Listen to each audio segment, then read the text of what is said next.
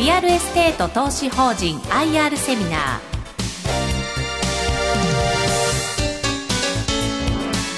この時間は2月20日に東京証券取引所で開催した J リートファン2016に登壇した企業の IR セミナーをダイジェスト版でお送りします。この番組は証券コード8952ジャパンリアルエステイト投資法人の IR 活動の一環としてお送りします。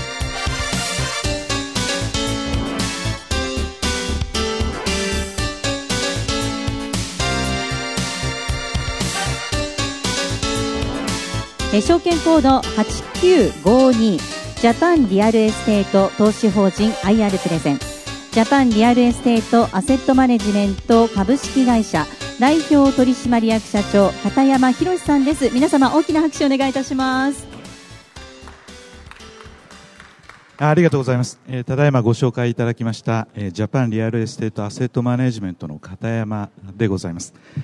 私の方から JRE ジャパンリアルエステートですけれどもこの主な特色ということで4点ほどまずご説明をさせていただきましてその後ご質問にお答えするような形で取り進めていきたいと思っております。特色の1点目ですけれどもまずはスポンサーから強力なバックアップをいただいているということです。私どものスポンサー三菱地所と三井物産の2社ですけれどもこの2社からいろんなサポートをいただいております。具体的に申し上げますとまずは物件取得に関わるサポート。そして物件の運営管理に関わるサポート。さらに最後に人的なサポートとして不動産の運用の経験を積んだプロフェッショナルを出向という形でこのスポンサー2社から派遣をいただいております。特色の2点目ですがえオフィスビル特化型の大型投資法人ということです。今足元でえ70物件取得価格の総額にして9200億を超える資産の運用を行ってございます。特色の3点目ですけれども日本で最初に上場したリートとして28回の安定した決算実績を誇ってございます。私ども年に2回半年に1回決算を行ってございますので28回というふうに申し上げますとちょうど14年にわたる実績ということでございます。特色の最後ですが健全な財務体質を挙げてございます。保守的な LTV LTV これローントゥーバリューという英語ですけれども日本語で総資産有利子負債比率というふうに訳されます。いわゆる銀行借入金ですとか投資法人債。これは一般の事業会社でいうところの社債ですけれどもこれらの利子を伴う負債を分子にとりまして分母総資産で割った値です。70棟のオフィスビルを取得するに際して利子を伴う負債でどれだけ資金調達をしているかという割合ですのでこの割合が低ければ低いほどそれだけ安定的な運用が可能になるということでございます私ども巡航速度でという言い方ですが30%から40%というところをこのターゲットにしております上場 J リートの中でも比較的低い水準です。ということもございまして、今 J リートセクターでは最高水準の格付けを頂戴してございます。格付けという言葉、聞き慣れない方もいらっしゃるかもしれませんけれども、企業の許し負債の元本及び利息の支払い能力について、第三者の独立した格付け機関がこの査定及び公表を行っているものでございます。それでは冒頭の私からの説明を終えましてご質問をいただいていきたいと思いますよろしくお願いしますよろしくお願いします。えここからは私があのいろいろとご質問してお答えいただくという形にさせていただきますが、えまずジャパンリアルエステートさん、もうとにかく日本で初めてリートとして上場したのがこの投資法人なんですね。同時上場でした。2001年9月、大変な時でしたですね。2001年9月って何があったか覚えてらっしゃいます？アメリカであのツインタービルがポーンっていっちゃった時ですよ。ちょうどそうですよね。それで日本でオフィス型のリートというものが2つ上場した。その1つが、えー、この JRE さんなんですね。それで日本のリートを引っ張ってきたのもやはりこの2つのリートで、えー、東証の一番初めのお話の中でもとてもその説明資料等が日本のリートっていうのは素晴らしいんだというお話がありました数々の賞を受けてきたのも、えー、この JRE さんですけれどもまあ、日本のリートを作ってきた、こういう開示をしなきゃいけないというのを作ってきたところで、私としても非常にあの尊敬しているファンドです。まずですね、オフィス特化型。という部分についてですね、ご説明いただけますでしょうか。はい、ありがとうございます。えー、まず、オフィスビルに他の不動産の用途、例えば住宅、商業、物流施設等々と比べたときに、どのような特徴があるのかということですけれども、まず流動性が高いというふうに言われております。他の不動産と比べますと、売買市場の規模が大きく、物件を買いたいときに買いやすく、また売りたいときにも売りやすい。それを可能にする大きなマーケットが存在するということです。次に1件あたりの投資金額が大きく、サイズの大きな安定的なポートフォリオを構築しやすいという特徴があります。私どもよくポートフォリオという言葉を使うんですが、これは自分たちが運用している資産を総称してポートフォリオというふうに呼んでございます。私どもの場合、この70棟のオフィスビルがポートフォリオということになります。さらにテナントの信用度が高いという特徴がありまして、テナントに今法人が多いもんですから、基本的にテナントの信用度、クレジットが高いという特徴です。特徴の最後ですが、景気感能度が高いというふうに言われております。よく比較にされるところですけれども、住宅の賃料収入というのは、景気が良くなって、あるいは悪くなっても、それほどこう上下せずに安定した賃料収入、この値動きを見せるのに対しまして、オフィスビルの賃料というのは、景気が悪くなってくると、このマーケットの賃料も下がっていくわけですけれども、景気が良くなっていくと、賃料も上がっていく。この上下の変動の幅が他のタイプよりも大きいというふうに言われております。次に特化型にどのような特徴があるのかということですけれども、資産の内容が分かりやすいという特徴があります。不動産用途によりリスクとリターンが異なりますので、投資対象が1種類の特化型は資産の状況が投資家に分かりやすいという特徴があります。さらに投資家が自分で投資のバランスを決められるということなんですけれども、これは皆様方個人の投資家というよりは、プロフェッショナルの機関投資家の方に当てはまる理屈かもしれませんが、複数の J リートの銘柄を所有している投資家の方が、銘柄別の内訳もさることながら、自分が投資している資金がどの不動産の用途に向けられているのか、オフィスに何割、住宅に何割、商業施設に何割、このような割合をその時々のマーケットの状況に応じて自分でコントロールなさろうという投資家もいらっしゃいます。そういう方にとっては、この特化型の方が、そういうコントロールをしやすい投資ができるということでございます。はい。えー、特化型オフィスビルというのは分かりましたが、どういう規模のね、えー、オフィスに投資しているかという部分のご説明をいただけますでしょうか。え、まず、オフィスビルのグレードにどのようなものがあるのかというところからお話をいたします。え、こちらでは4つのグレードに分けておりますが、一番グレードの高いものを A クラスビルというふうに呼んでいます。特徴的なところいくつか注釈をつけておりますけれども、一番わかりやすいところで、1フロアあたりの面積が200坪以上のもの、これを A クラスビルというふうに呼んでおります。次の大型ビルが1フロアあたりの面積が100坪から200坪。中型ビルが50坪から100坪、小型ビルが50坪未満ということなんですけれども、ここでそのオフィスビルのグレードと利回りということで少しお話をいたしますと、ビルのグレードが高ければ高いほど、この利回りは低くなります。あの、例えば債券を例にとると分かりやすいと思うんですが、安定性が一番高いと言われている国債の利回りが、一般事業会社が発行する社債の利回りよりも低いというのと同じ理屈になります。で私どもでは、この4つのグレードのうち、上の2つ、A クラスビルと大型ビル、ここを中心に運用を行ってございます。A, A クラスビルから大型ビルを中心に幅広く物件を取得をして一定の利回りを維持しつつ安定した競争力の高いポートフォリオを構築しているということでございます。エリア別の内訳ところをご覧いただきますと都心3区だけで全体の半分以上東京23区まで広げると全体の4分の3以上が物件の比率となってございます。都心の A クラスを中心としたポートフォリオを組んでいるということでございます。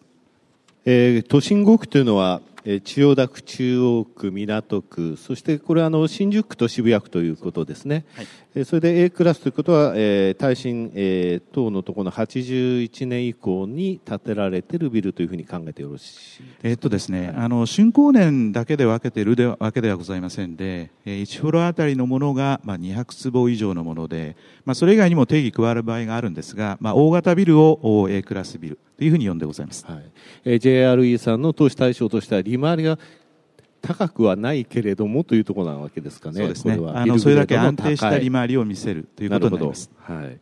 えー、非常にそのように安定的な収益を不動産から獲得しているわけなんですが、それでもやはり J リートというのはリスクのある資産でございます。そのリスクのマネジメントといいますか管理の部分とですね、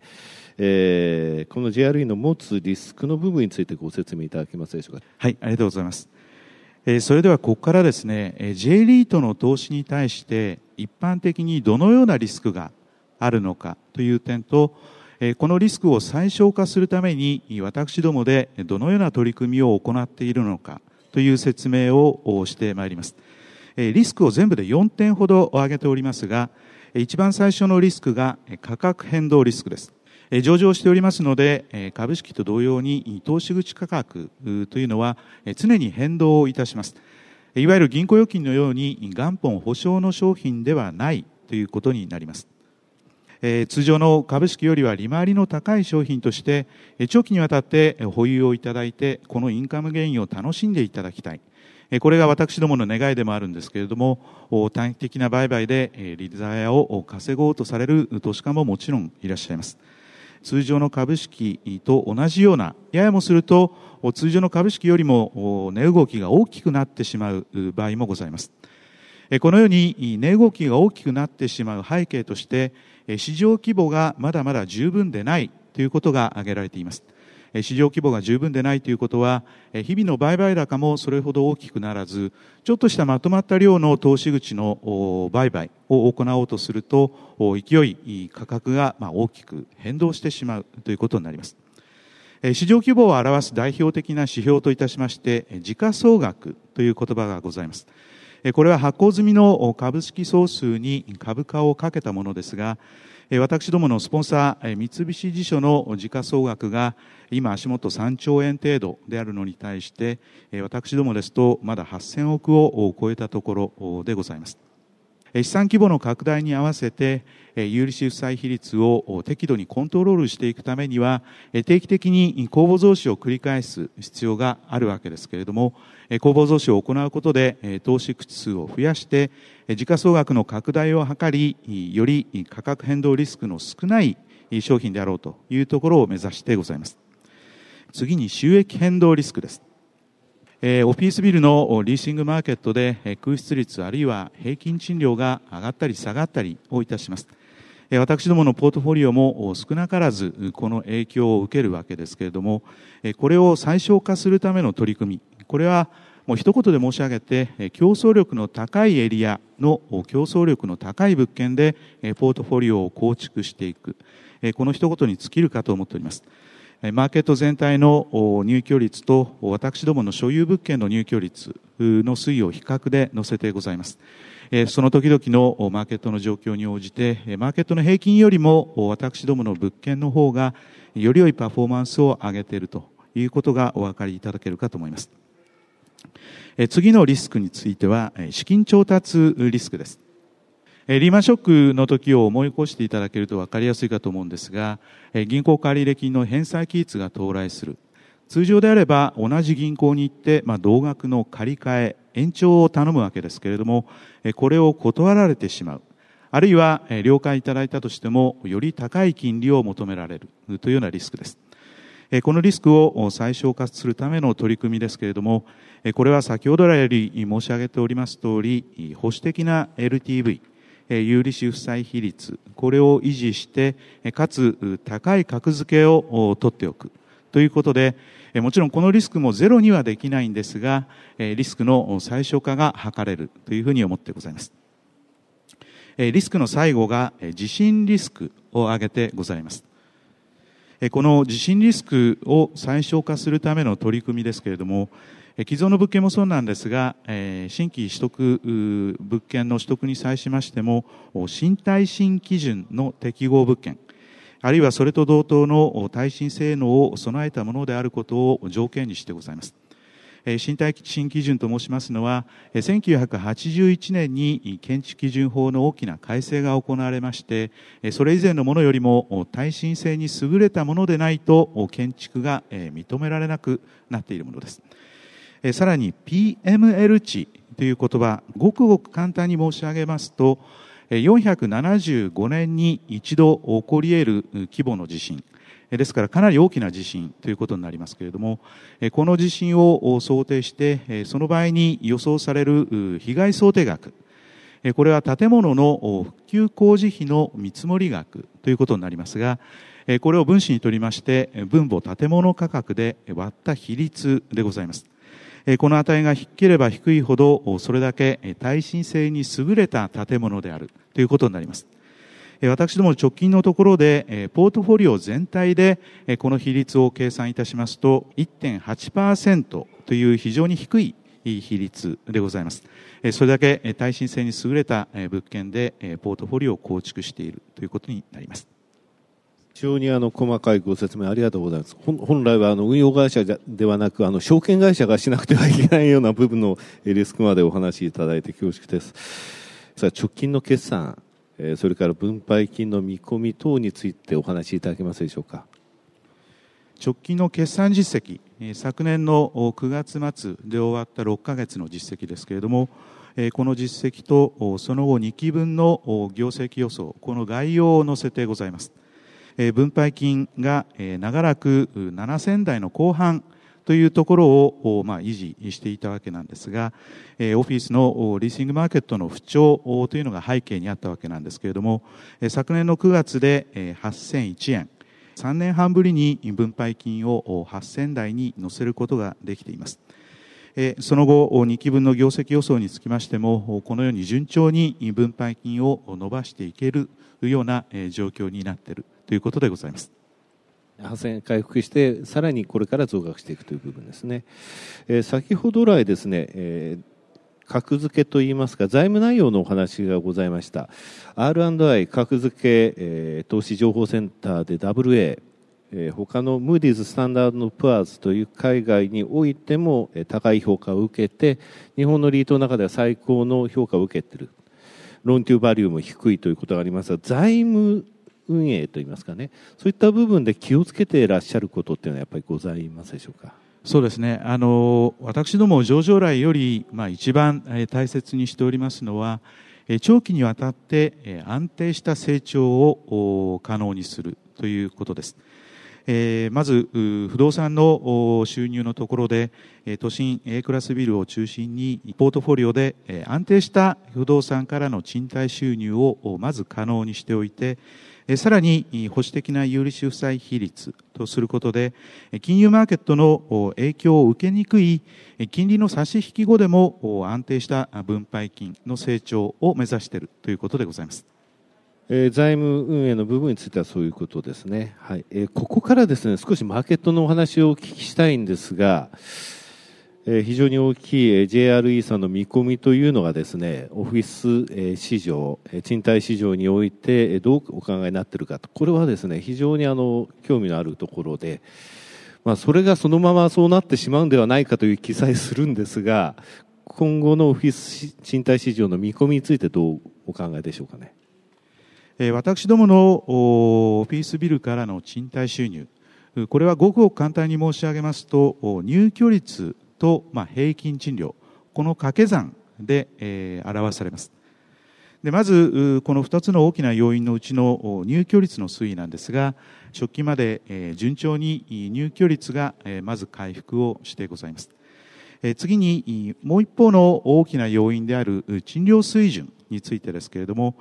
私どもで所有物件、私どもの所有物件について、年に2回、外部の仲介会社にその物件のマーケット賃料、まあ、実力みたいなところですね、この査定をお願いしている表です。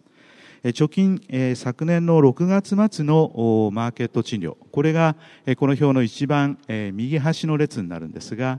ここの数字をそれぞれ100にしまして、指数を持って過去から遡っている表でございます。色をつけておりまして、黄色が直近と比較して上がっているところ、グレーが下がっているところになります。ご覧いただきますように、2011年ぐらいまで非常にグレーの色が色濃かったわけですけれども、背景として、リーマンショックをきっかけにして下がり始めた賃料が、その後、2011年、それから2012年の前半ぐらいまで、都心を中心に大型の新規供給が続いていたものですから、このいわゆる新規供給が既存のオフィスビルのマーケットにもマイナスの影響を与えていたということが挙げられております。でその後、2013年、14年、15年と、新規供給もゼロではないんですけれども、かつてのピークと比べると大幅に小さくなってきておりますので、まず空室率が戻り始めて、で、マーケットの賃料も順調に回復をしてきているということでございます。で、今後の見通しについてなんですが、次の大型の新供給が2018年、19年というふうに言われてますので、ここから少なくともあと3年ぐらいは、ここ過去3年ほど経験しているような、緩やかではあるんですけれども、賃料、マーケット賃料の上昇が継続していくというふうに考えてございます。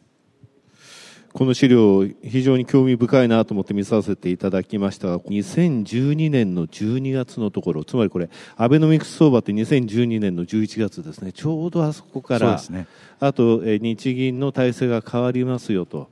まあ、実際は13年の4月5日から新日銀体制になりましたが、その前の段階でもうその方針を出していた。そこからやはり潮目は変わって、今も緩やかながら上昇を続けていると。次の大型供給は2018年、19年。そこまでは緩やかな、えー、上昇というものを見込んでいるということですね。はい。その通りです。はいえ先ほど財務運営について、の方針をお聞きしましたが、物件を取得する場合の、えー、方針といいますか、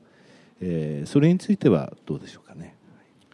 えー、まず、地理的な内訳として、えー、首都圏で全体の7割以上、残りの3割以下のところを地方の主要都市での物件取得というふうに考えております。構造のところですが、先ほども申し上げましたように、新耐震基準の適合物件であること、これを原則としてございます。さらに、物件規模のところですが、建物の延べ床面積で3000平米以上のもの、これを一つの目安にしてございます。で先ほど来より、オフィスの賃貸マーケット、リーシングマーケットの方が改善をしてきているという説明をしているんですが、こうなってきますと、当然物件価格は上がってきますので、物件の取得、これからだんだん難しくなってくるという状況になってくるかとは思っておるんですが、パイプライン、スポンサーからの取得が全体の7割以上、相対取引での取得が全体の75%以上という比率を載せてございます。え、相対取引での取得、いわゆるえ売り主の方と1対1での交渉での物件取得ですけれども、残りの25%程度が、えいわゆる入札での取得ということになります。え想像の通りかと思いますが、入札での物件取得となりますと、どうしても1位にならないと意味ないものですから、価格競争の中で価格が高くなりがちです。えということで、私どもこの相対というところに注力をして、無理をしない物件取得を継続をしていくというところを念頭に置いてございます。スポンサー会社との連携も強め、え、精査しながら物件を取得していくという考え方でよろしいでしょうか。基本的にその、えー、お話になられたその物件の対象というものには変化はないですということですね。はい。え、オフィス賃貸市場の見方、それから財務運営、物件取得、こういったお話をきちんとですね、していただいて非常に感謝いたします。え、最後にですね、社長から見て、この JRE というファンドのこれから、オフィス賃貸市場ではなく、このファンドのこれからの見方ということをですね、社長の、え、お言葉でお話しいただきたいんですが、はい。はい。あの不動産のマーケットというのも、これ、賃貸マーケット、リーシングマーケット、いずれもですね一般の景気と同じように上がったり下がったり、これをまあサイクルのように繰り返すわけですけれども、その時々に私どもがどのような運用を行っているのか、内部成長と外部成長という言葉が出てまいりますが、内部成長というのは、既存の所有物件の入居率なり、あるいは平均賃料を上げることでの成長です。これに対して外部成長が新規物件取得を行っていくことで営業収益を伸ばしていくという成長になります。景気マーケットの好調期のところからご説明をいたしますと、企業業績は好調ですので、テナントの皆様、借入れ、オフィスの借入れ面積を増やそうとなさいます。マーケットでは入居率、そして賃料ともに上昇をいたします。いわゆる内部成長での、という形での成長が、比較的容易な時期ということになります。これに対して、景気不動産マーケットの不調期になりますと、企業業績が不調ですので、テナントの皆様、コストの削減ということで、借り入れスペースを縮小したりですとか、あるいはビルオーナーに対して賃料の値下げ交渉をしてまいります。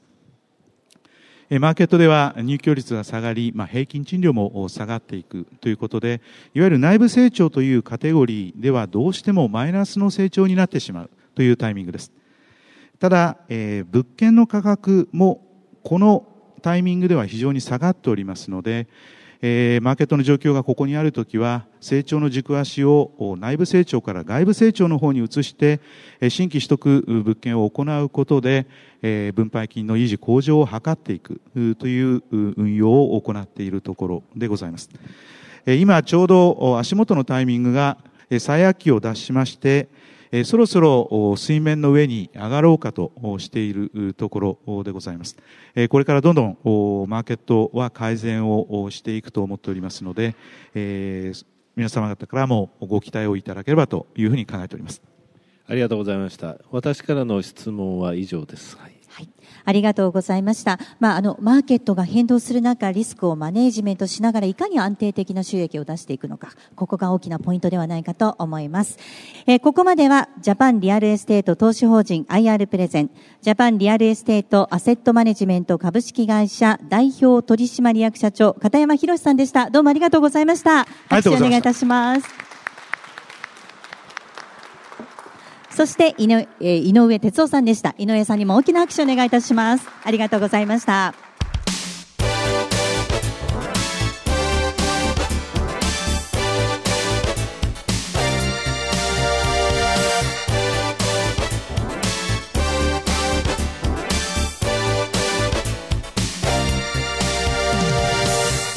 ジャパンリアルエステート投資法人 IR セミナーこの番組は証券コード8952ジャパンリアルエステート投資法人の IR 活動の一環としてお送りしました。